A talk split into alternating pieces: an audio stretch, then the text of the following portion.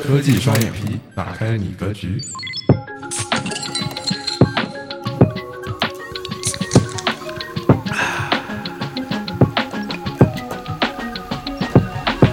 好，欢迎大家来到这一期的科技双眼皮，我是开发者 Kelly，我是设计师 Rather。就今天呢，我们请到了一位非常特别的嘉宾，然后他是 MagEase 的创始人，然后也是一位资深的技术专家，然后他叫陈浩，浩哥。大家好，我是陈浩，欢迎加入这个讨论。非常荣幸今天能够请到浩哥，能够参与到我们科技双眼皮一起来讨论一个非常有意思的话题。然后这一期呢，我们主要是想回顾一下，就是往期的这一集，我们是飞书和 Slack 做了一个对比的讨论。然后，但是我们在经过这个讨论之后呢，其实也私下底有想过很多，就是关于团队协同或者团队协作这一方面，就其实还有很多比较大的话题的延伸。然后我们这一期就是想专注这一个话题来跟大家聊一聊。嗯，对，你们之前的那个，呃。关于这个 I M 还有这个 Slack 和飞书的比较，对，其实我在我的 Twitter 上也有，嗯，这个骂过飞书，也比较过，但是这些东西都属于是表面上的一些东西，就是一些产品功能或者是产品特性的一些这种比较，但是其实往深层次看，其实还是有些，就是大家会有的人会觉得我就是需要这个 feature，比如说像那个钉钉，有的人就说这个钉钉已读这个事情就是很重要。会给对方压力啊，有的人就是说，这其实说的是有点道理的，就像好像我收到这你的有你收到信息了，我不回应你，好像呃就过不去了，就这个意思。所以其实这代表了一种一种团队协作文化啊。所以如果不把这个团队协作文化的话，可能很难明白这个呃到底飞书好还是这个 Slack 好，或者是两个都不好，还是 还是另外更好啊。所以其实。呃，非常非常想跟二位一起这个探讨一下这个 I M 背后的一些东西，就是这个团队协作。嗯，对啊，其实我们就是公司里面内部一直一直都在用 Slack 这一边，所以多多少少对 Slack 的一个看法还是比较深刻的，因为我们天天都在使用嘛。然后团队的协同，从呃发链接，然后到各种工程师的一些集成。相关的东西也好，就是基本上我们在把 Slack，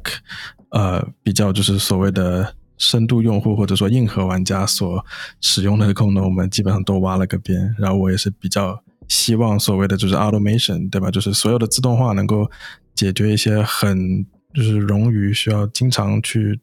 重复出现的一些工作，如果能够帮我解决的话，我觉得是非常好的一个工具。其实 Slack 和飞书还是。比较像的，因为里面也是飞飞书也是可以集成很多的这种第三方的应用，包括一些我们常见像一些 GitHub 啊，或者是像一些在线文档啊啊，当然飞书有自己有自己的在线文档，还有像这种什么在线语音视频啊这些东西，这些就是我们办公用得着的地方。但是其实，Rose，我想。嗯，就是其实我们知道飞书和 Slack 是有一个非常非常不一样的地方，是吧，瓜子？你上次聊聊过这个事情，啊，所以我想我想再听听你的这个见解，就是这个不，他们俩到底是个什么个不一样？哦，首先我觉得在协同方面，飞书更加强调一些比较重的使用场景，而 Slack 更偏重于 IM。然后我认为这个也是个团队协作里面。比较重的这两个分块的场景，其实就是也是两种不同文化的一种碰撞吧。对于这个协同呃团队协同里面的一些处理方式，对我是这样认为的。主要是文化导致他们两个的一些不同的分裂，呃，不同的倾向性发展。对，就是我我个人感觉这两个嗯最大的不同是，一个是 channel 是吧？像 Slack 是用 channel，它是先建好一个 channel。然后可能把人就往里拉，是吧？然后飞书是先把人拉成一个群，然后再可再给这个群命命一个名。对，是反过来的。这个这个别别看好像是一样的，反正就是一个是我先先先建一个群，然后把人往里拉；还有一个是我记我我我我把一群人拉完了以后呢，我再建个群，我再我再命名这个群。其实这两个非常不一样的东西，我个人觉得就是 channel 其实让人觉得它是一个就是一个一个话题的或者一个小团队的边界啊，或者说是而且它是长期存在的啊。但是像拉群这个东西，它有些时候是一个长期存在的东西，有些时候它是个临时的东西。就是而且临时的东西其实量会比长期存在的。这个会更更多嘛，更频繁啊，所以在 Slack 里面，它解决这种呃，就是临时的一个小群，就是它是用那种一个，你可以在一个话题下面不停的回复，对吧？它有个像一个那种，就是呃，像那个呃 Discord 里面一个子区的那种一个概念，就是我就直接我就 reply 这个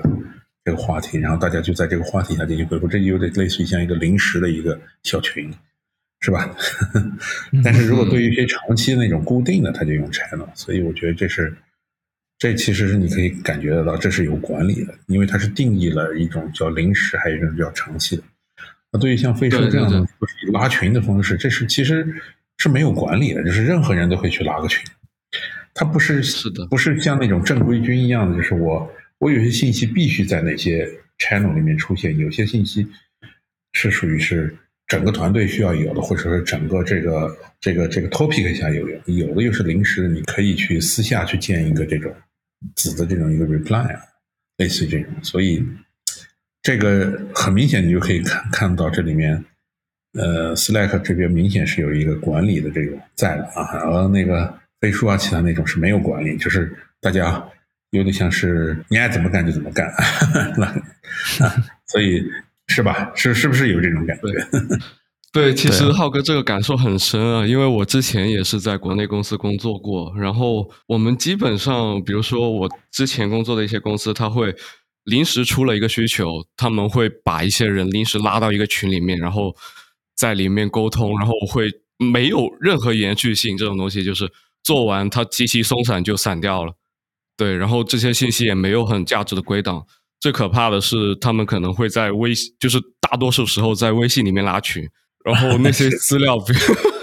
你就可以想象说，如果我在做设计的时候，他们会发我要这几个风格的参考，他们可能是几个网址，然后就就没有任何信息，你要找回去也非常困难，然后就在里面讨论一些有的没的，就做完了这个，然后大家就再也不会在这个群里面发任何消息，就然后下一次。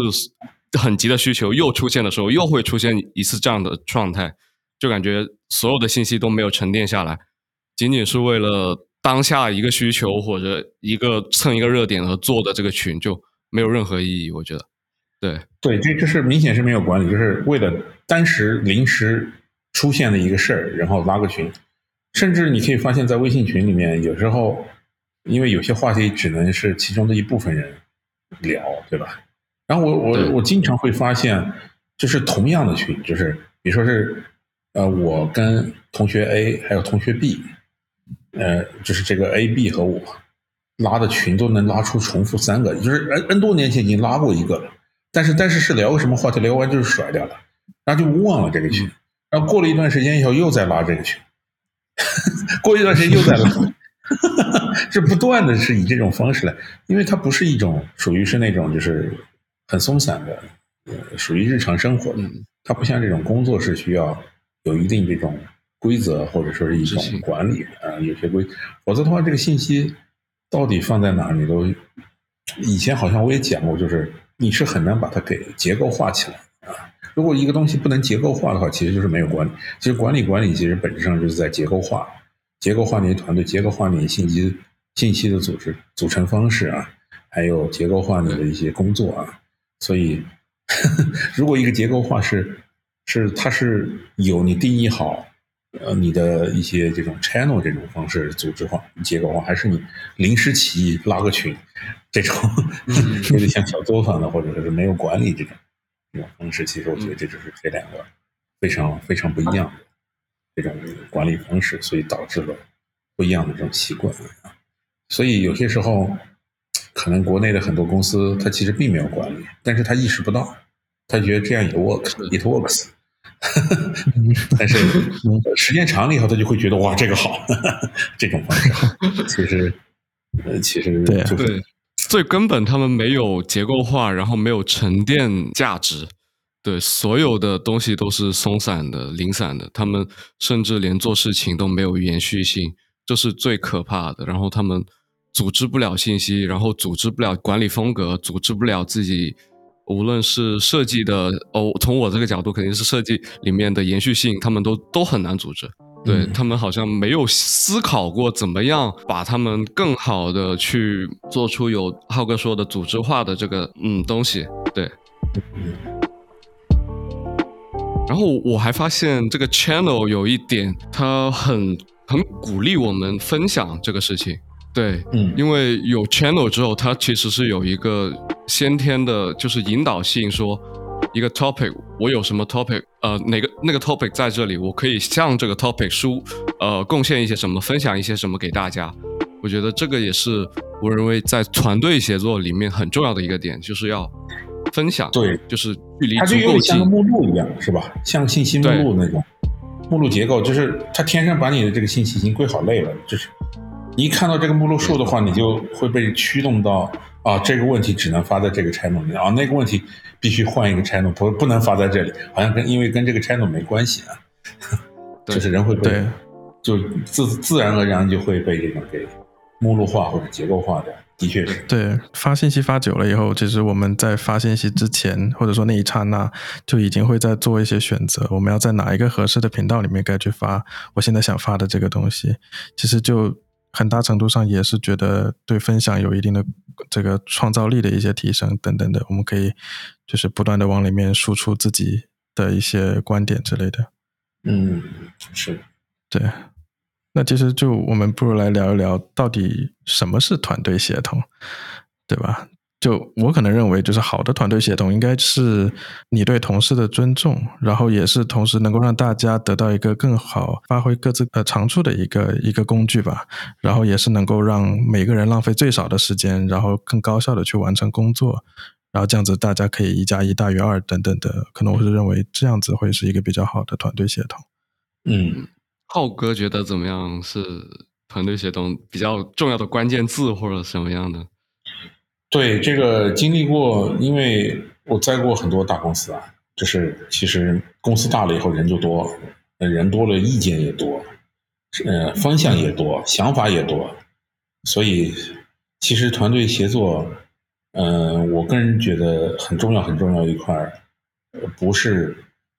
呃有一个这些 IM 的工具大家在那聊，而是要把大家拉到同一个目标上来，或者说是大家要有共识啊。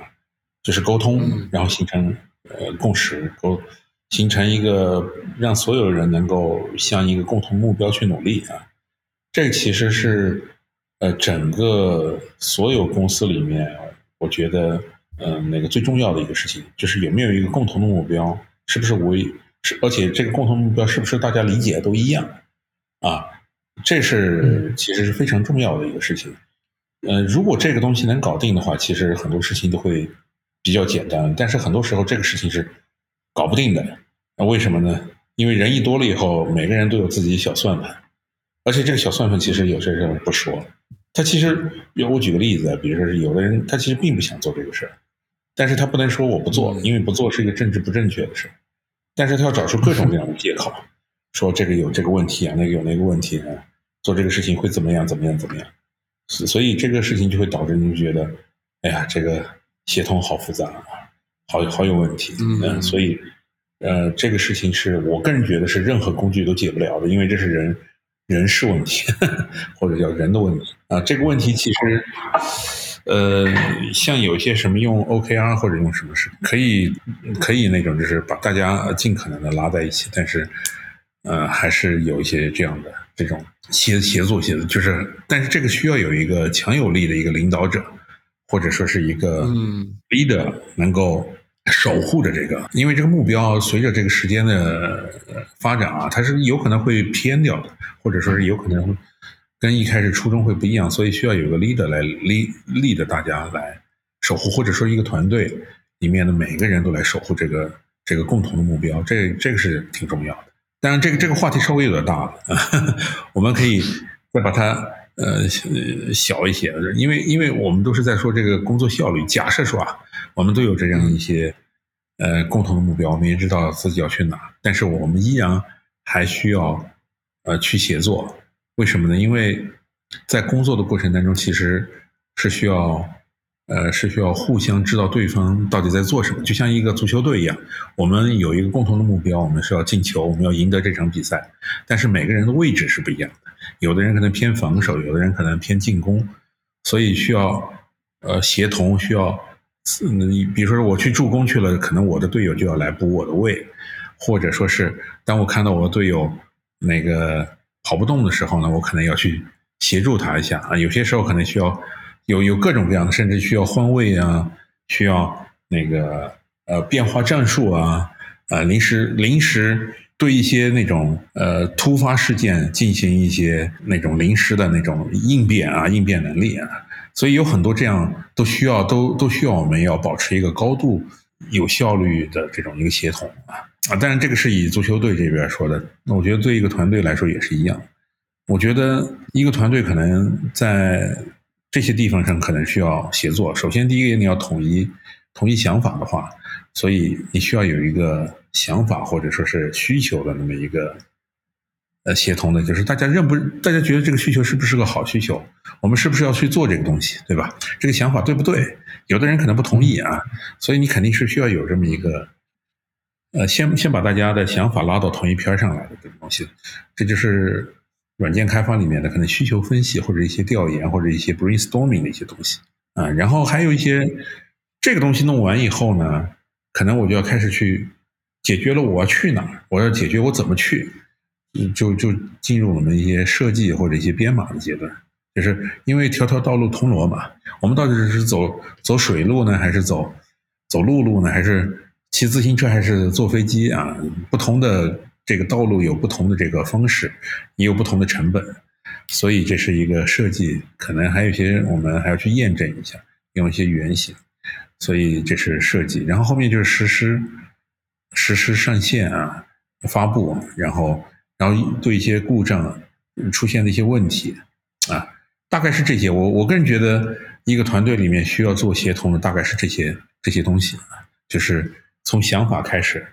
到就是。我们要去哪？然后我们怎么去啊？然后我们就开始去，我们开始去啊。过程过程的一些管控啊，项目管理。然后我们到了那个地方，我们要呃那个把我们做的东西公公布于众啊，然后上线啊。然后遇到的一些或者在路途当中遇到一些我们不所期望的一些问题，我们也要马上可以快速的应对啊，大概是这样。对，不好意思，一下子讲那么多。其实挺挺赞同这个浩克足球队的这个比喻，就也也比较形象嘛。就是大家都是要多面互补，然后都是为了统一目标去战术性的，对吧？前进，然后能够互助到这一点。对，其实我觉得就是在我的工作生涯里面遇到比较多的情况，就是，嗯，我觉得在一个很好的一个团队协同的氛围下面，会很。促进互相就是互助的一种这个精神，就经常我会遇到，比如说呃，同事在这个地方遇到了问题，比如说一个 artist，他是一个嗯画，就是专门画这些什么 concept，就是概念画。的那些东西什么，然后他遇到了他，比如说他想把它变成，呃，一个网页上面的一个小小的资源，然后他想放到网网页上面，他这个时候会过来问我们这些呃工程师什么的有没有什么好的办法帮助他，然后这个时候其实我感觉到大家都是比较正能量的去，就是互相抢着想去帮助对方的一种精神就已经就是体现出来了，然后同时就是又根据嗯不同的技能区域的人，然后他们也会。提供不同的一些角度的看法等等的一些，尽可能去帮助对方。而且，其实我就觉得，在一个很好的这个团队协同的这个角度下面看到的话，这样子的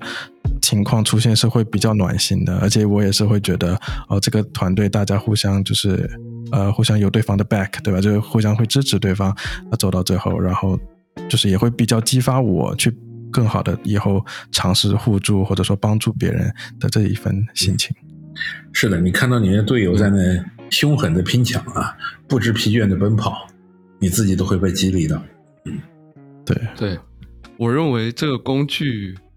在这个如何帮助大家协同的情况之下，我就想到了刚刚大家说，呃，浩哥和 Kelly 说到的这两点，要比较有一个公平、提供平等的环境，还有一个个性的环境。我觉得就是工具需要给这样一个平台，大家来热爱分享、畅所欲言，更近距离、更平等的去达成一个共识。这我觉得工具在这个阶段，你需要给到这样的一个感觉。如果一个工具在沟通情况下都不是平等，比如说它有已读已读的回执，我觉得这个两个人的沟通就不是特别平等，对吧？收收收到信息者的压力会更大。我觉得，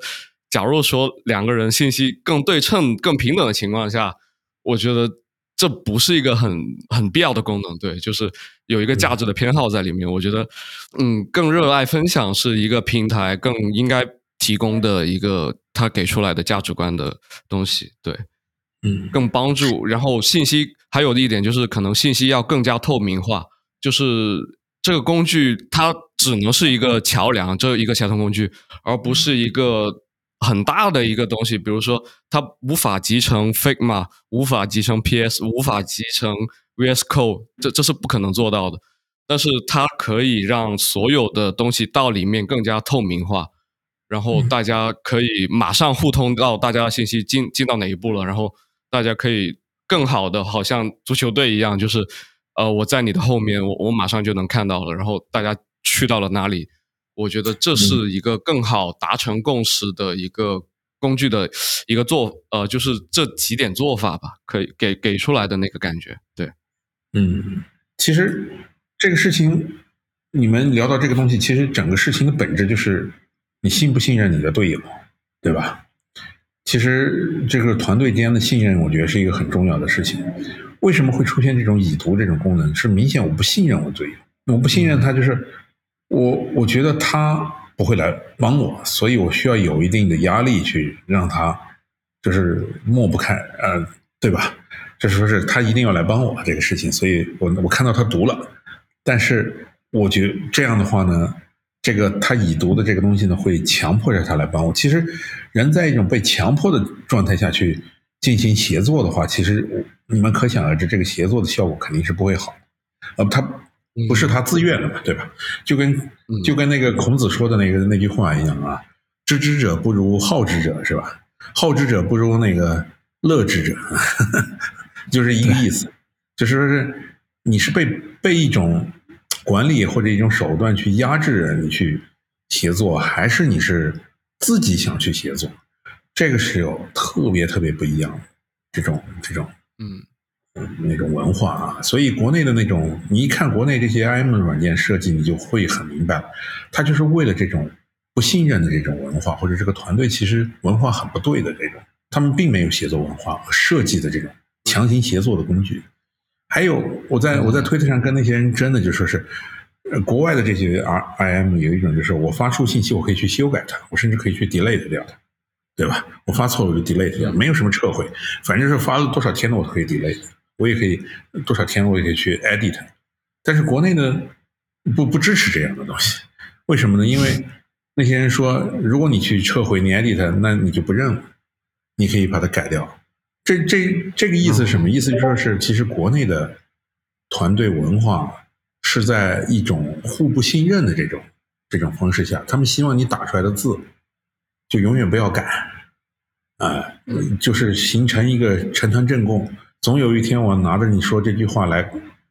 来告你，或者说是来打你脸，就是这种文化。就是你说的话要算数，或者说国内那种文化呢，就说是好多人就是说话不算数，所以他们特别喜欢这种。但其实这种团队团队文化其实很不利于协作的，知道吧？每个人都是在这儿，呃，想着对方怎么样的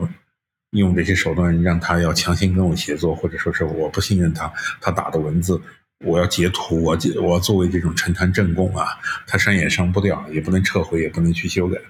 但是国外的这种。他鼓励呢，就是一种比较良性团队文化，你可以去 edit，就是你有你的人品去保证。如果一个团队里面有一个人已经不被大家信任的话，你应该赶快让这个人离开这个团队，而不是还要待在这个地方进行协作，对吧？所以协作的这个一个很大的前提就是信不信任对方。所以在信任的团队的这种文化下呢，大家相互信任、相互协作、相相互主动的这种帮助的，你一定会有一个呃比较好的这种一些工具。如果你在一种不信任的这种环境下，你肯定就要去做那些呃稀奇古怪这些 这些这些功能去了，是吧？这个价值取向一开始就已经不太不太对了，所以就会发展出这么多比较我们看起来比较滑稽的一些功能。是的，所以你看国内的钉钉都是。就不是做给员工的，是做给老板的，让让老板来监控员工，让老板来管理那种就是看着员工的东西。所以这种这这种文化本来就是不健康的东西，所以只会长出这种不健康的这种这种这种产品出来，就这个意思，对吧？就就听了浩哥的感觉，就像国内，就是我们以前工作的经验也是这样子，类似于呃会。经常有冲突的地方，就是两方的配合的时候，它并不是，就是大家互相听取意见的时候，并不是很很赞同双方或者怎么样，然后就一直是在很高很高力气的时候，在冲突的感觉在互相对立，就是我说过什么，你说过什么，需要呃什么样的证供，然后。大家都不是很愉快的合作，就我我我之前就是有这种感受，就是会感觉，呃，产品这边做出来的东西就嗯 哪哪不对，就是那个功能啊或者那里面的流程都有问题，然后就是两方他他对我反馈的意见，他会觉得我不对，就是大家会会比较一个冲突的状态，就是。不是一个协同的状态，反而是一个对立的状态。我感觉也是我在做的时候，很多时候工作的常态。对，并不是一个一起发力的一个感觉。对，是的，是这个就。如果一个团队是老板和下级之间是在，呃，下级想去摸鱼，上级呢就要天天盯着你不让你摸鱼，然后呢，平时呢又是我。你你说的话必须要成为那个承担，因为你老改啊，或者说是那个我你我你要你得来配合做我这个事，你平时就已经是不是很配合这样，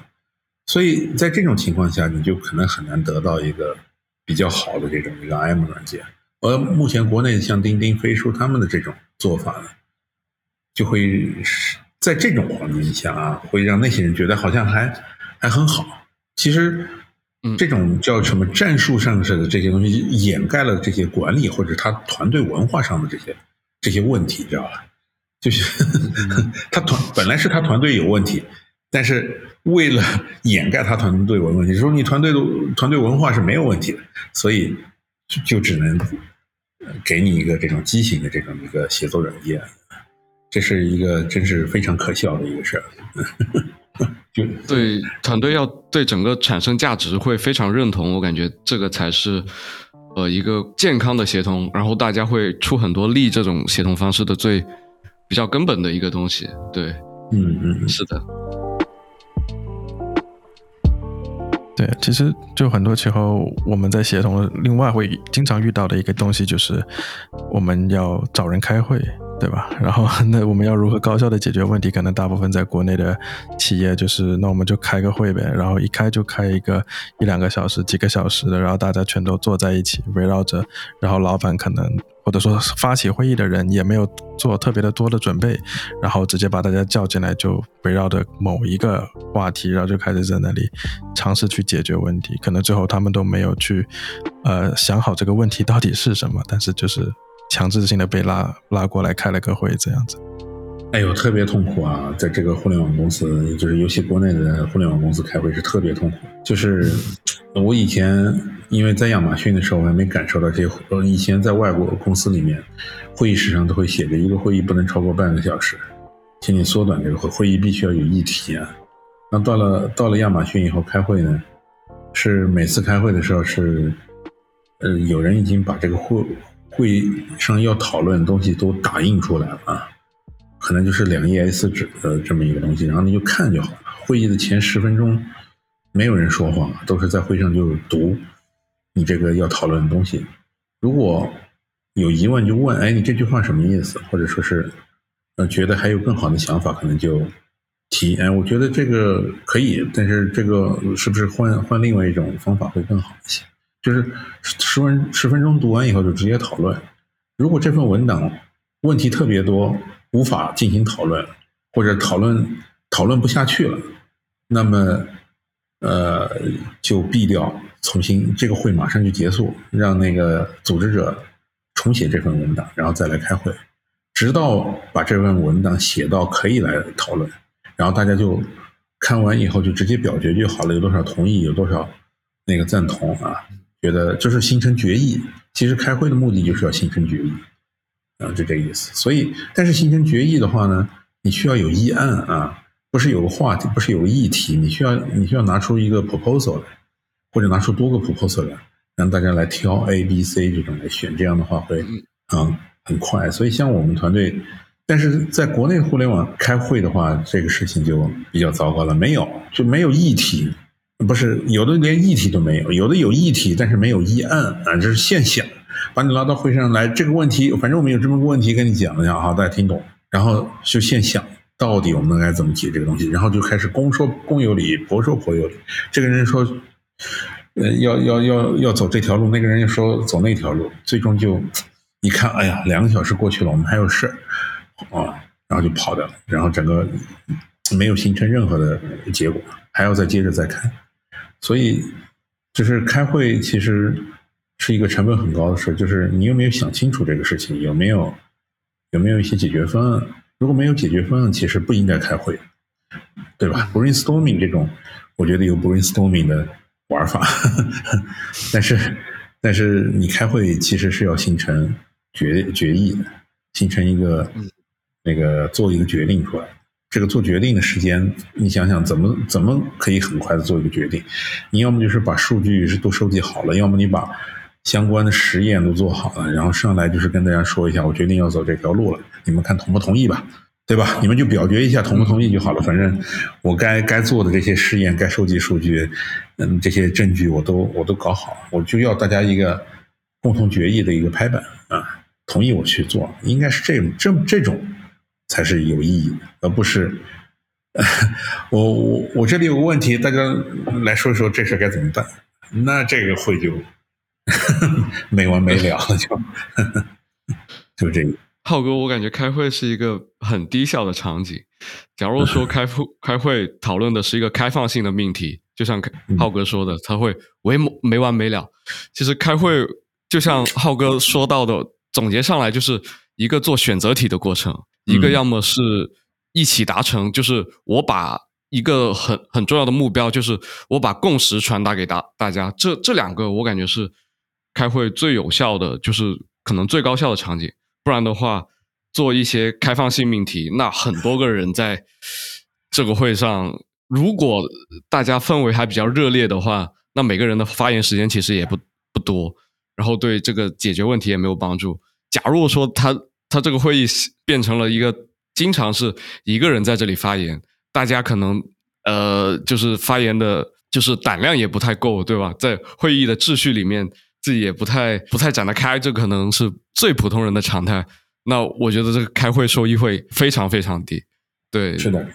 我觉得这个就是减少会议是一个就协同工具协同工具里面很很重要的一个事情，将会议分散到一些别的地方，然后。把会议变成了一个浩哥说的类似选择题的东西，然后传递共识的东西，会这这可能才是一个好的一点协同工具，它可以做到的，就是消化掉很多会就五位会议里面的东西，然后就对这个会议会议所有的会议就是要有一个议案，就是你要有个有点什么东西能够让大家讨论吧。你要是什么都没有，只有个问题来，那这这个不行，要一定要有个议案 proposal。无论什么样子，都应该要写写成个东西，因为还是要写啊。不写的话，写作是一个深度思考，而且是个结构化的信息。像我们这种聊天，其实是和毫无结构化的，包括在 IM 里聊天都是没有结构化，必须写成文档。文档可能会是文档就会有结构化，第一点、第二点、第三点，对吧？所以有了文档以后，你的起因、你的后果啊，如果你能写成像论文那样。那种文档，我觉得那种是质量更高的那种文档，啊，那是顶级的那种论文你还有求证，对吧？所以这种这种东就这种东西就是是一个是一个，我觉得是在这种协同工具背后的一个更重要的一个事。如果没有这些的话，什么工具都帮不了。嗯，对。那其实我记得浩哥也说过，开会嘛，其实就是大家聚在一起 make a decision，对吧？就是我们能够做出个决定，而不是开会在这里，结果变成了一个 brainstorm，然后但这就回到了起初的这一个叫什么调研，还是需或者分析这个一开始的一个需求的感觉，而不是在最后的这个做决定的一个阶段该做的事情。是的，是的。不过会议有些时候是有点好处的，因为平时大家都是在。自己在工作，有些时候还是需要有些机会能够把大家拉到一起来，那个见个面啊，互相可以讨论点什么事啊，这种能够增进一些团队的这种感情也是，但是千万不能冗长啊！一旦一冗长了以后，就这就是其实大家都会很很害怕开会，就像可能有很多公司每天早上都会有五分钟的那个那个 stand up meeting 是吧？就是这个。五分钟的这个站立会议，其实就是在同步一下我昨天干了什么，我今天要要做什么。其实就是在 think up 一下各自的状态。我我在哪个位置了啊？就一个足球队啊，我跑到哪去了？然后可能我需要帮助啊，我遇到什么问题，我可能需要协同，同步简单的同步一下这个状态。其实也也还不错啊，我个人觉得也还不错。对，这个更像聚在一起，而可能。减少一些会议的那个属性在里面。对对对对对对对对对，是的，是的。对我现在会非常看好，就是以异步协同为主，然后同步为辅。所以的话，我们尽量大家如果聚在一起了，那就不要浪费每一个人的时间，我们尽可能的让这个时间变得高效，然后能够得每让每一个人得到就是最有价值的一个收获。是的，是比较有些时候可能我我记得。有些会是我是很喜欢开的，比如像在亚马逊，它每周有个周会，这个周会就半个小时，这个半个小时前十分钟主要是就是那种大家每个每个团队就是这是经理会，然后每个经理呃就是分享一下自己的这个工作状态在哪啊，最近要 release 什么，然后后面二十分钟呃就是在分享一些这种。叫什么？一些 success story，就是成功案例。就是哎，我今天我做了一个成功事案例，我们我就是把你觉得有心得的一些东西分享出去，觉得是个成功的事情啊。你做做做的不错，比如说我招到一个人啊，这个人很好，或者说是我们 release 一个功能啊，然后获得了多少多少用户的点赞啊，类似这样一些 success story 啊，每天都能就是这种感觉。那种是在进步的这种这种一个同步啊，平时可能你很难通过像这种 Slack 啊或者一些，呃，有些时候也会有这种叫呃通报啊，邮件通报来告诉你公司发生什么事情，但是不如看着那当事人在你面前那种口沫横飞的那种告诉你那种，因为你能看到他的兴奋感，知道吧？就像你看到你的队友在积极的奔跑那种，或者在拼命的抢断啊。给你带来那种促进啊，就这种感觉，所以我觉得这种例会，呃，其实还是很重要。除了那个 make decision 的一些这种会，呃，像这种就是同步一些状态，去跟对方讲一讲我有哪些牛逼的地方，我这周又做哪些牛逼的事情。其实这对团队其实是会有很大好处。这种近距离的。成果分享的感觉，就就无论是自己还是被听到的人，自己也会被受到再一次的鼓舞。其实自己分享出来，然后听到的人也受会受到很大的鼓舞。对，这这个感觉就就很很好很好。还有像那个，还有像那个 Demon Day，Demon Day 是我也很喜欢的一个地方，就是每个团队，呃，就是其实我们我在大公司里面，我见了很多工程师都在拼命在做很多东西。他就说我我又交付了一个东西，我又交付一个东西，但是他们从来不拿出来演示的，因为他们不好意思拿出来演示。他他只是把这个工作做完了，你知道吗？但是如果有一个 Demo Day，像那个呃，我在亚马逊是每礼拜五。礼拜五其实大家都都不干活了，知道吧？在外企里面，礼拜五是属于是不干，尤其是下午就没有人干活，大家都去喝啤酒去了。所以他们就会有一个叫 Demo Day。这个 Demo Day 大概就是有些工程师就把自己做的东西晒出来，给你看看我做的多牛逼，我做的多好，类似这种。所以这种 demo day 其实是我觉得很很激励这个团队的。有的有的就是这是这是也是给这些工程师或者给团队里面这些人有这种叫什么呢露脸的一个机会呗。我觉得是也很好，是就是他告诉大家，你看我做这个东西，然后大家哎，你如果这里再加个什么东西，就会更牛逼、更好。这个是我觉得开两个小时我都觉得都很有意思的这种会，因为看到哇，平时那种别的团队里你都不会跟他聊的，哇，做出来一个这么有创意的东西，这是。但是我在呃国内大公司里面根本见不着这回事，根本很少，几乎没有，几乎没有。对，国内的这些会都是都是属于是上级管理下级。或者说是要让你完成个什么工作啊，或者就是这种，呃，这种会，而不是，而不是让你去，让你去去那种分享自己的成果啊，炫耀自己这些产品，或者是分享这些 success story 的这种这种会，就是这个会是自上而下压下来的那种那种会更多一些，而不是而不是组自自自组织的这种这种分享。对。对，说到这个，其实，对我我我们在就是我在公司里面现在是非常就是想推崇一个 workshop 这个文化的，也就是这个叫什么对吧研讨会对，然后这个东西呢，我觉得就是非常有价值，因为我感觉有的时候我们大家都天天在忙碌的工作中以外，如果你比较好奇，呃。比如说别的你的同事，呃，他做的这个技能，觉得哇，怎么这么牛逼？然后如果他能够把他的一些经验或者技能能够拿出来分享一下，就算把你带一点点入门也好。然后我觉得这个也是一个非常好的一个团队的一个精神，因为这样子你可以让大家稍微的，就好像你知道了魔术是怎么变出来的一个幕后的一个技巧一样，然后同时又可以让大家互相的激励。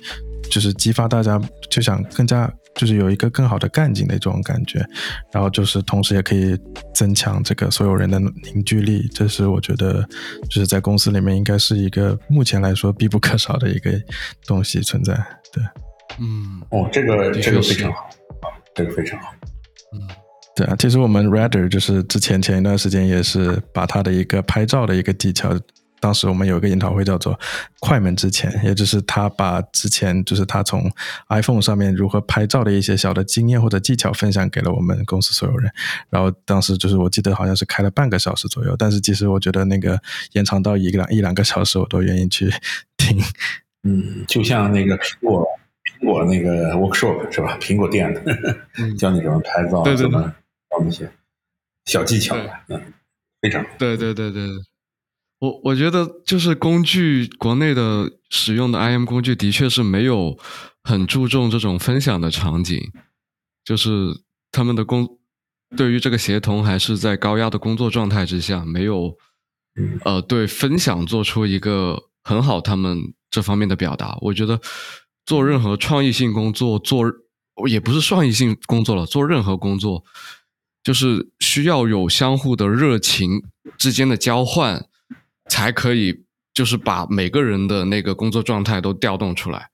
就有足有非常好的分享的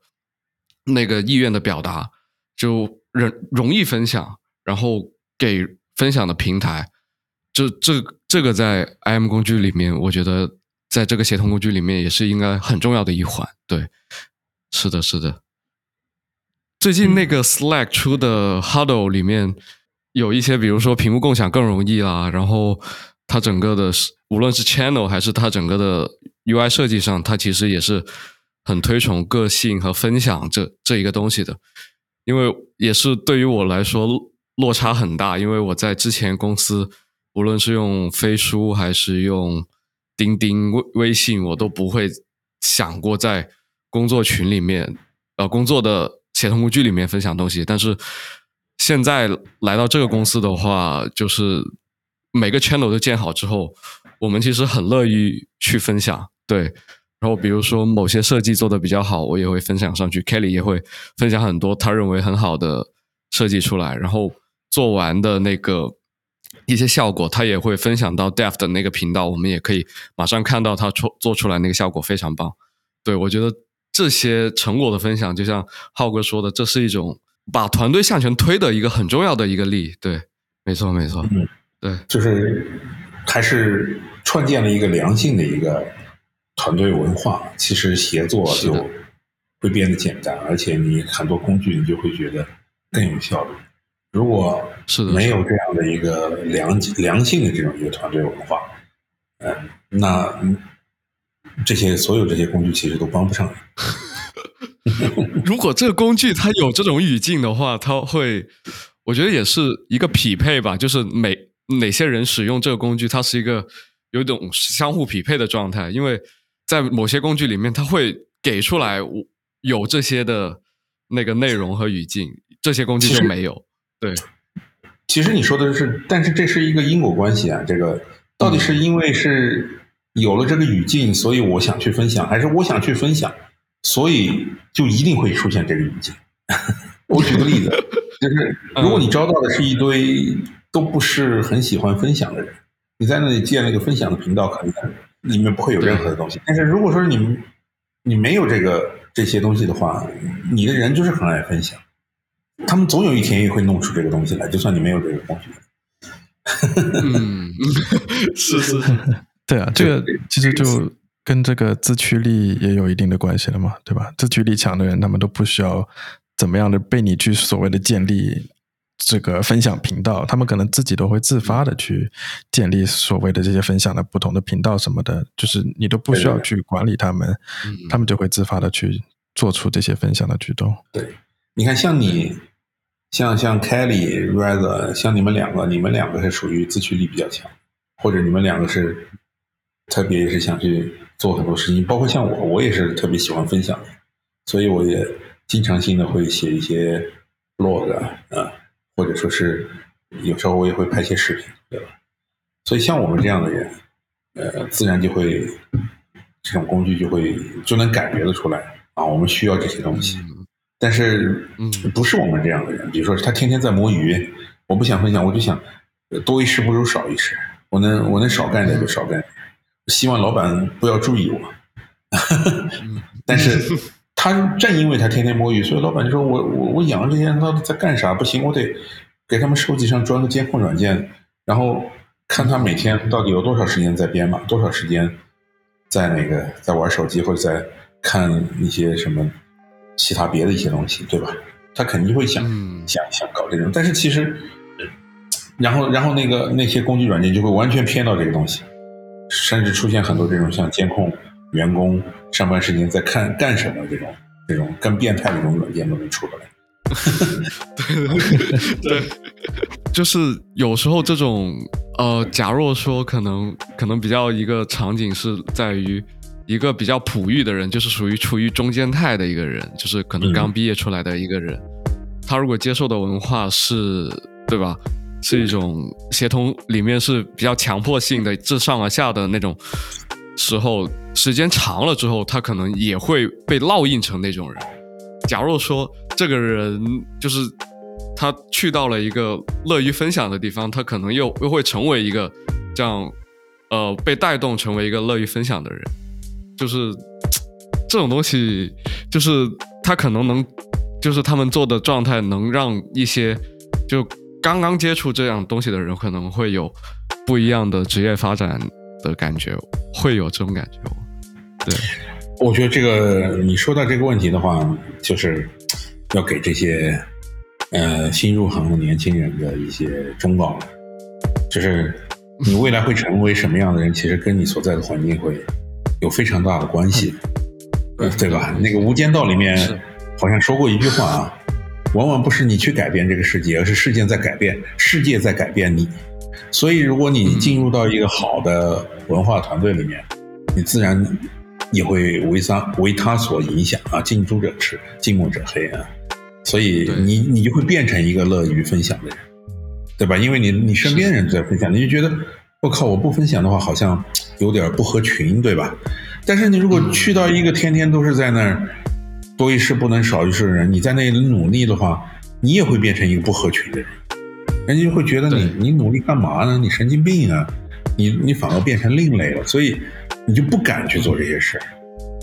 对吧？所以其实如果一个，所以一个刚毕业的年轻人，或者说是一个对自己事业呃有抱负的人，一定不能去到这种文化不好的这种地方。所以像这种使用钉钉这种企业，我是从来不去的，因为我知道去到那个地方以后，我是另类，知道吧？他们都是正常，我我我是我是不正常人，所以所以只能去这种，呃，就是相信员工的地方，或者大家这种，呃，愿意协作、愿意分享的这种这种这种企业文化里面去，对吧？像这种企业文化里面，他们肯定是会愿意用这种，你发出信息可以去修改。而且里面的公司内部的所有信息都是共享出来的，然后老板不会来监控你，对吧？而是相信你，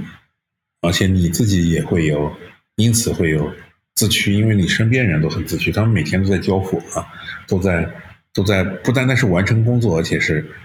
把事情做得还很有很漂亮，甚至还额外的还会做出一些有创意的事情。如果你生活在这种环境里面。那呢？你不想往前走，也会被他们带着走。你未来会越来越好，所以真是进到一个好的团队，或者说是混对了朋友圈我觉得比什么都重要。真真的是这样。就我之前在美国那个 VBS 这个公司的时候，我刚进去这的时候，我其实也是比较就是内向，不太爱讲话那种人，然后。慢慢的接触久了以后，特别是美国人，因为我本身是在国内就是土生土长长大的嘛，然后也是不太爱讲话的，但是我当时对英文很热爱，然后在他们那边就是待久了以后，每个人都特别热情，都特别爱讲话，然后就我都已经觉得我不讲话，那我应该会是个另类了一样，然后我也是不断的在让自己尝试去多多的，就是沟通，然后跟他们互相讲话，然后慢慢的就变到了后面，就是英文什么的就都变得。更加的流畅，然后也是跟团队基本上打成了一片，然后就是这些真的是会慢慢的潜移默化的影响到自己。嗯，就是这样。对，浩哥说的例子简直就是 Kelly 啊，非常有共鸣。对对对对对，是的，是的。那我想问一下，就是浩哥和 Kelly，你们认为一个就是刚刚其实浩哥也说到了，是一个分享也很重要，就是。你认为就是 I 呃，就是工具，就是协同工具里面，你觉得最理想化，任凭想象，你觉得怎么样会是你觉得最好的协同工具？啊，其实我对协同工具，呃，没有，就是分两个了，就是一个，就是我对 IM，其实我是不是，不管是 Slack 也好，还是什么微信也好，我其实都不觉得它，它是一个好的一种。沟通方式，为什么？因为再怎么样，它也不结构化，所以，而且你知道吧？呃，有很多想法是大家是不能不能交换，然后这就是都是都是变成碎片的。呃，我举个例子，假假设我们要交换想法的话，我可能会开个谷歌 Doc 这种一个协同文档，然后把我的想法写在里面，大家可以在旁边批注，可以去修改，可以去，反正你爱干什么干什么，甚至可以五六十个人，这种这种。还是很好的。我我举个例子，前段时间那个不是上海封城，然后有个囤物的那个，我就我就在公网上我就开了一个这种非常实际的这个囤货的一个手册，就是说是你如果说是要被封闭起来，你要囤哪些货，然后我就简单的我就找了一些，然后剩下我就交给网友编辑了，然后呢你你你你弄一些，他弄一些，这种东西是不可能通过什么拉群或者 IM 这种东西完成的。只可能通过一篇，就是你已经有个结构，有个大纲放在那里，然后呢，让大家来补充它。你补充一点，他补充一点，他修改一点，他删除一些，然后你你作为一个总编，你在那点 accept 或者拒绝，这样的话，慢慢慢慢的，整个一个比较优质的文档就能形成。啊，这是一个，我个人觉得，其实协同协同有些时候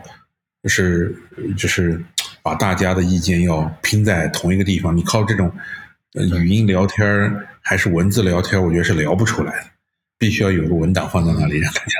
你有什么想法你就往上写就好了，你批注什么写就行了。这个你可以建议，你可以你可以直接修改，就这种。这种是一个我觉得是一个比较不错的一个方式。所以我个人认为，好的协同软件应该都是围绕内容的，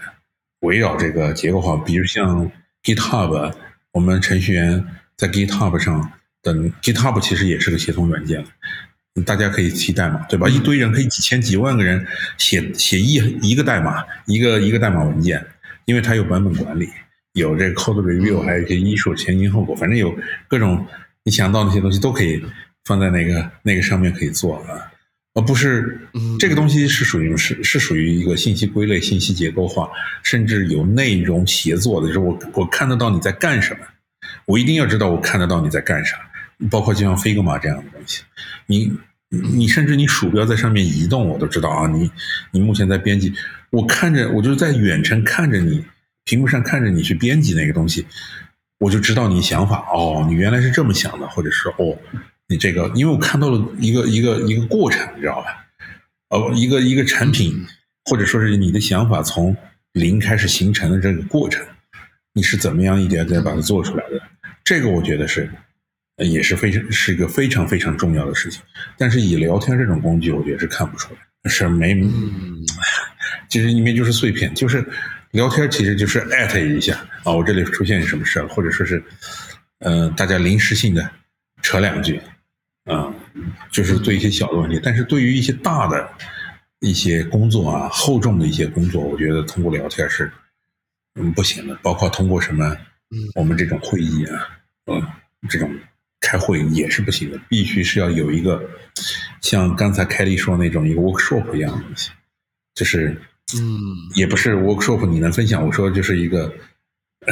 你你在干这个活的那个事情，我可以在旁边给你添砖加瓦，或者说是我能看得见你干的这个过程，去理解你的想法，或者说是然后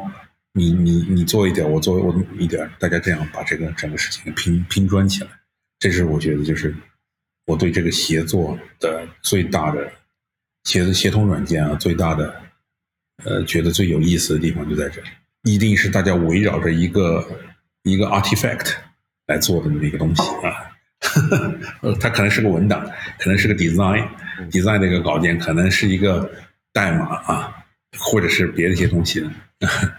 但是是一个是个 build 啊，大家一起在一起在 build 一个一个一个东西啊。的这么一个东西啊，这个东西不是 I M 可以搞得定的，就是不是分析，就是你不是在分享你的工作状态，你也不是在分享你的这个那个信息，而是你在分享你的过程，你在工作的这个过程，你在分享你的思路啊，就在这里面，然后其他人可以去上面直接做 contributor 啊，可以给你做。contribution 这之类，这是我觉得是一个协作软件非常非常重要的事情。嗯，对我我也非常同意浩哥说的这些，其实就是一个好的协同，就像是一个呃 open source 或者说开源的一个社区一样的那种感觉。然后可能对于我来说的话，就是说如果在协同上面非要挑哪些是我觉得呃最重要的，可能就是比如说嗯目录。或者说内容追溯这种感觉，我能够，比如说我要查这个单词是什么意思，这个时候我会去找字典。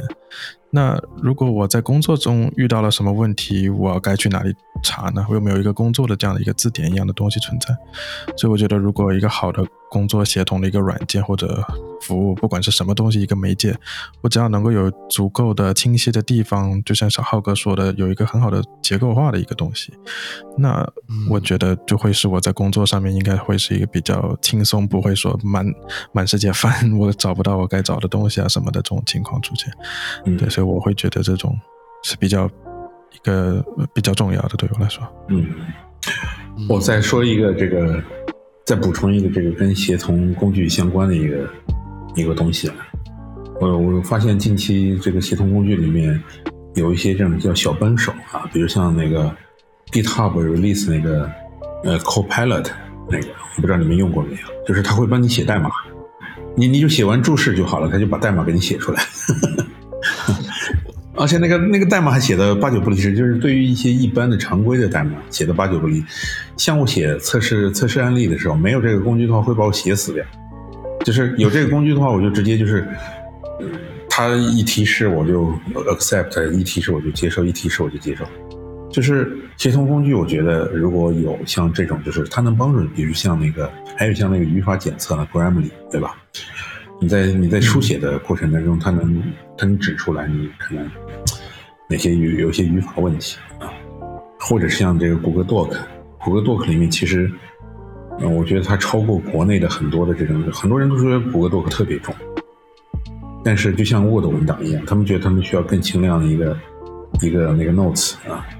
就记笔记，但是我我我其实不以为然。我觉得谷歌 Doc 里面其实有有好多，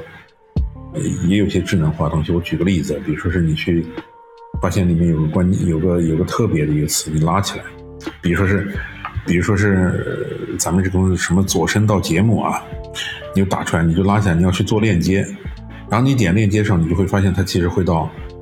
会到那个去搜索去的。它会除了上面是一些你的那个谷歌 Doc 的一些东西，最下面它会有些谷歌搜索出来的结果，然后你就点完，你直接点就行了，你都不用打开这个那个，然后把链接复制过来再弄进去，因为谷歌搜索就可以干这个事情。然后你这个这种东西，其实在谷歌 Doc 里面有好多啊，我我之前我还录过一些视频，所以我想我想说的意思就是说是一个好的协同软件其实是会有些小帮手。在帮助你增加你这个，呃，你这个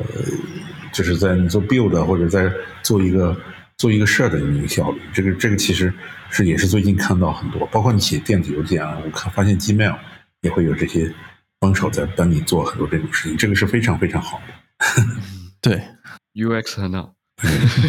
同时的话，就是 AI 这个东西也在不断的在帮助我们做，不管是协同也好，还是平常的工作也好。就 如果再扯的话，可能就是说 d a l l y 呃等等的这一些，对吧？呃，Stable Fusion、Stable Fusion 还是 Stable Diffusion 这一些所谓的你写一段话，让它生成出一个一幅画，对吧？然后直接做出来一一张图，我觉得这就真的是非常非常神奇。可能在过去。想都不敢想的这种东西，可能算是某种算命变成了现实，对吧？然后它就是一个，我觉得挺挺不敢想的一个东西，但是现在的确也是算是实现了一部分。我觉得真的就是这些东西特别的伟大。嗯嗯，没错。我回到我们的最开始，如果浩浩哥，你觉得 IM 就比较难？支持团队协同，你觉得如何更好的去支持这个团团队协同？就是我我觉得 IM 其实只是个 message，就像一个消息队列啊。我们做后端就像消息队列，消息队列很多东西就是来传递消息。但是除此之外，就是它可能就像一个 hub 一样，message hub，就像那个 Slack 一样。除此之外，其实我们其实。产品经理也好，或者我们程序员也好，我们其实有，我们是属于有产出的人啊，我们是产出性的人，呃，所以，所以我们是要做东西的人，所以这个协同工具其实像 M 是没有办法帮助你去有产出的，它只是帮你让你去同步一些信息，让你去做一些你做好的东西可以去分享啊，或者是去呃有些工具有些提醒啊，类似于这样。就是一些 notify 一些东西，但是其实还是偏信息类的这种。但是信息类应用，并不是来帮你做这种生产性啊。这个我们需要去分开。而我们可能就是工作当中的更多的协同，其实是生产类的，生产类的协同。生产类的协同其实是需要生产类的工工具啊，生产工具啊，比如像 GitHub 就是一个生产类的工具，还有像 Figma 也好，或者是像。Google Doc 也好，这些都是属于生产类的工具。这种生产类的工具的话，也就需要，我觉得这是 IM 完全完全做不到的。包括像一些管理类的工具，可能 IM 也可以，比如像一些项目管理，或者一些时间管理，这些都可以。但是因为项目管理和时时间管理这些都属于支持性的工具，支持性的交流工具，它因为它不生产，所以我其实觉得就是。协作工具最让我最兴奋的就是能够看到很多的这种生产类的工具啊，这对我来说是非常非常重要，也是我觉得是协同工具里面呃顶级重要的东西。这是在 M 里面是做不到，也是无法完成的事情。哦，就是意思是生产类工具里面带有协同功能，可能对于呃浩哥你来说是就更有价值，相对于 IM 如何去帮助这个协同。假如说呃有个场景，比如说呃就我这边来说，可能设计要给产品交交付交稿，说这个能不能 OK，然后给开发交到他手上，说这个能不能行。我觉得。嗯呃，如果这个 IM 做的比较好的话，它可以就不用我之前的流程，比如说我把一张图导出来，然后扯到这个呃 I IM 上来，然后那边看到了，还有画个红线去标注之之类的，这这种就就我们因为很很多时候，呃，以前的一些产品经理他用的是呃什么 Actual 之类就很老的那种产品工具，他不用 Figma，、嗯。就导致了这种很低效率的互来互互相信息交换的过程。我觉得这个 IM，我觉得也可以做一些东西，把他们变得更加轻松一点，或者更加高效一点。你说的没错，I M 因为就是在交换信息，所以你给出的信息，比如说是个图片，然后请大对家给评论，然后我有些想法的话，我说，哎，我说我打个圈儿，这个地方是不是改成那个样子会好一点？类似于这样。其实，然后，然后再再把这个图再往里面一发，其实为什么不上去改呢？对吧？你你你给我一个 一个，你不要在聊天里面聊，没没没不用聊，你就说是你就发个链接到聊天里面，艾特一些人，来大家帮我 review 一下，就像那个 code code review 一样，你就你就到 code review 里面直接你能帮我改代码，你就改了就好了。你想提意见的话，你在对在那个代码旁边做批注就好。老是都通过这个聊天这个东西，我觉得等于说你要操作两个两个地方啊，其实挺没劲的，我觉得 挺没效率的。是我是的，我我发现现在好像 Slack 还是什么，它已经开始有第一方的一些接入了。比如说点进去之后，它可能就直接在那个窗口里面就可以选一些东西，比如说在 Apple Music 把 Apple Music 分享到 Slack 上面，发现那个 Apple Music 它其实是可以滚动的，甚至可以选哪首歌。然后感觉如果它做更多的第一方集成，它可能在跨工种就是同步的时候，他点开那个东西就可以直接在那里圈。那可能对于他来说，现在也越来越多什么 PWA、Web App 之类的东西就可以，其实集成进去就不用再这么浪费时间说，呃，去导出一张图，这里要改，这里要改。我感觉他可能有更多的第一方集成，可能会更加方便。嗯，是，你觉得浩浩哥是这样？对是的，是的，是的。，Kelly，你觉得？对，这如果如果说到这一个就是 Figma 点的话，其实我就觉得它做的就比较像是设计界里的 GitHub，因为现在我用了以后会发现，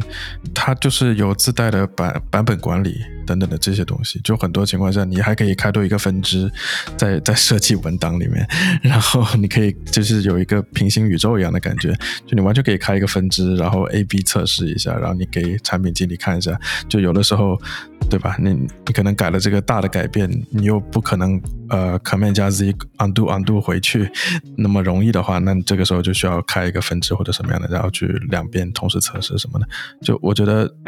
就比 IM 的就是直接发的话，肯定会好很多。然后，如果你说把这两者结合到一起去的话，那肯定就是互相共赢的这种精神，那就是两个不同的呃这个平台互相开发呃开放你的这个 API，然后互相能够接入到对方去。我觉得这个会是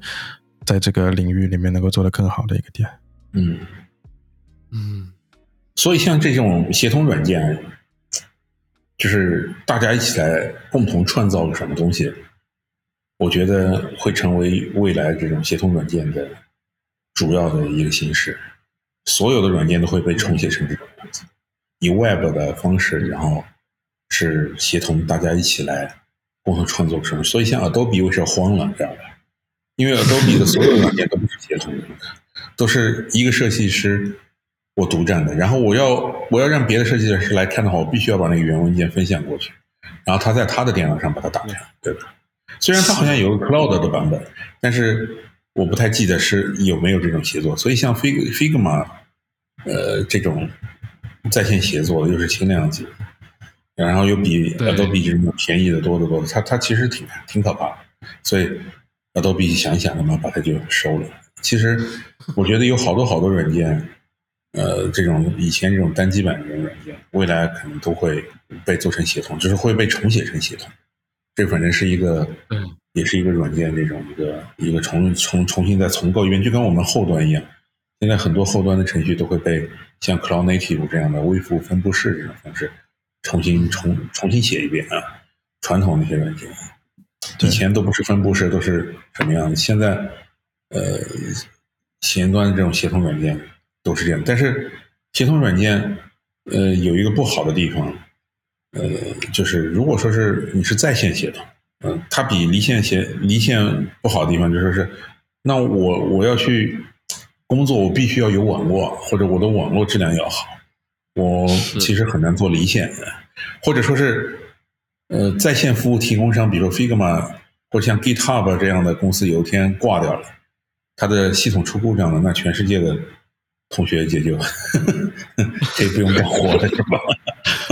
这个这个是 我我们之前出现过 Slack 宕机的状态，然后就是大家基本上等于下班了，有的时候是的，就是这就是一个云服务协同软件有好的地方，它的黑暗面可能就是这个服务提供商得要得要稳，不然的话，像现在这种软件都是从云端买的话，就是对吧？它一宕机的话，我就用不了这软件了。对，没网用不了，这个真是很痛点。对于我来说，这两天住的地方就断网了，就 Figma 基本上，这个就比较尴尬。对，或者是你看，像我们后端也一样，我们后端好多那种程序包也是要联网更新的，但是因为被抢了，所以有有些时候那个也是有网络问题。对，不可，嗯，如果全部断网的话，其实我们后端软件也是没法写。对太多东西都是需要网络稳定。是的，对，基本上现在已经很少说纯线下的协同，就是可能还很原始的方式或者怎么样聚起来用一个 idea 之之类的，好像已经是很少了。但是这种应该还是个很最高效的方式，我我个人认为可能是最直接、最高效的方式。然后可能所有的协同工具都是趋近于我我个人就瞬间一想，就是可能所有的协同工具都是趋近于要做到那个效果，就是无论在线下这样很高呃信息很高度的交换，然后也不用担心网络或者其他的问题，我觉得这也是协同工具要发展的一个就最逼近极限的一个一个状态，我觉得是是的，是的。对。你看，像谷歌 Doc，当网络断掉以后，你们可以试试啊。谷歌 Doc 当网络断掉，它就会开始开启谷歌 Doc 离线模式，它就会开启。对，当你连上线的时候，它就会同步上去。但是我还没有测试过啊，比如说是你在线上删除了一段话，而我离线再改这段话，到时候再同步上去会是什么样子？因为这种协作是有个那种有个算法，或者说有一个技术这个技术其实目前还并不成熟，就在一些极端情况下，其实是无解的，很有可能会给你搞出一些很稀奇古怪的结果，不是你所想的。我们在程序员世界里面也是一样的，你 Git 遇到了就是 merge 的时候，发现了各种各样的 conflict 冲突，对吧？对对对，冲突谁是谁是对的，谁是错的？没错没错没错。对啊，其实不管怎么说，其实 Google Docs 是我用过我感觉最强的一个服务，就是它能够 offline 支持，也同时能够 online 的支持。我之前经常遇到过，就是把笔记本从办公室带回家嘛，然后结果有的时候路上我也会时不时拿出来去修改一些东西，但是谷歌这个文档做的没有让我感觉到。哦，原来我要联网才能要去用它的那种感觉，它就很像一个原生的这种文档的一个感受。然后我回到家了以后，他发现哦，你连到了网络，它自动在帮我同步上去，就非常 seamless 这种无缝衔接的感觉。明白，明白，是的，的确没有仔细体验过这个 Google Docs 的这个魅力，说实话，对。被所谓的新型 Notion、O Obsidian 之类的。对，我还录过一个小视频，在我的 YouTube 上，我的 YouTube 频道里面有个谷歌 Doc 小视频，就是呃，有段时间我说谷歌 Doc 好，然后一堆人来跟我抬杠啊，我就气的，我就录了一个小视频给大家看，因为到时候我可以分享给你，它里面有好多很有意思的一些功能，很不错。我真真的浩哥，就是你说的东西，其实我们仔细回去想带入，就是 真的学到了很多，比如说这个。的确是在生产力工具里面沉淀价值是最直观，而不是在 IM 上面。IM 上面其实很难做到说这个价值的承载，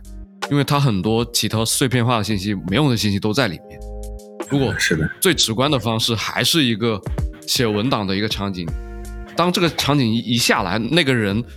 就会想到我要在这里不会说一些没用的话，然后我会在里面提供价值。然后当所有的人在一个协同里面。就是一个文档里面相互协同，那个价值就会很大，就是增长的趋势会很快，然后就压压出来这个文档，整个都是干货满满、价值满满的一个文档。就这这个是一个协同的，嗯，就是 一想就是哇，还有这种成果上面的分享，对这种协同工具，有些东西是让你会有这种高效的假象。比如说是好像大家可以高效的聊天，你觉得好像我们在高效的生产了？不是的，就是像聊天只是一个沟通的，有的是沟通工具啊，呃，有的协同工具是这种管理型的，比如说像一些像 Trello 这样，就是它是项目管理，这些都是会有的是那些目标管理 OKR 的啊，这些都是或者项目管理像什么 Tower 啊那些，呃，对吧？我不知道你们用不用啊，反正这种属于管理型的工具，还有像这种沟通型的工具，我个人认为，呃，都不是生产力工具。真正生产力工具就是去生产工具啊，就是直接拿来生产的工具。对啊，其实 IM 本身来说是跟生产是背道而驰的。你在比如说我在这个 Visual Studio Code 里面打打着打着正爽了，然后突然间来了个消息，如果我可以选择不看，我可以继续做，对吧？但是大部分情况下我还是会选择切过去，然后回个复啊什么的。对，干扰项，生产力拉低。没有，IM 做分享还是很爽的，我觉得。对，就是如果他的 IM 体验做的像，呃，昨天晚上我刚好看到一个文章，说的是什么苹果怎么做这个灵动岛，他们会比如说在前期的想法的时候，他们会在一个很大的会一很大的一个桌子上，大家摆上一些就是他们看到的一些可以好的设计，然后在里面选的那种感觉。如果 IM 能做到这种。大家在线下一起那种的体验的话，我觉得就像浩哥说的，刚刚说的分享一些东西的话，我觉得这也是一个很有价值的场景。其实，就可能它不是那么重的一个会议，然后完全是偏向于脑爆啊或者分分享性质的。我觉得如果 IM 在这个场景里面做的不错的话，其实在一个更轻松的氛围里面，我们可能也能产生一些，就是发散，大家在发散状态下。然后一起收敛的那个状态产生价值，我觉得也是一个 IM 可以承载的一个场景。如果做的足够好的话，对，如果做的足够好的话，就我觉得单独拿出来做成一个这种脑爆的一个产品就行了。协同，我觉得 IM 那可能他有他有沟通的呀，他他在发散的时候，可能可能是相互沟通信息或者相互展示的时候。然后再会会到收敛。如果这个阶段，如果这个 IM 做得好，我就觉得可以是一个还不错的感觉。你有没有你有没有玩过那种，就是一个脑图啊？只是那个脑图是共享的，我觉得也是一样的，可以批准，就在那个里面交流就好。其实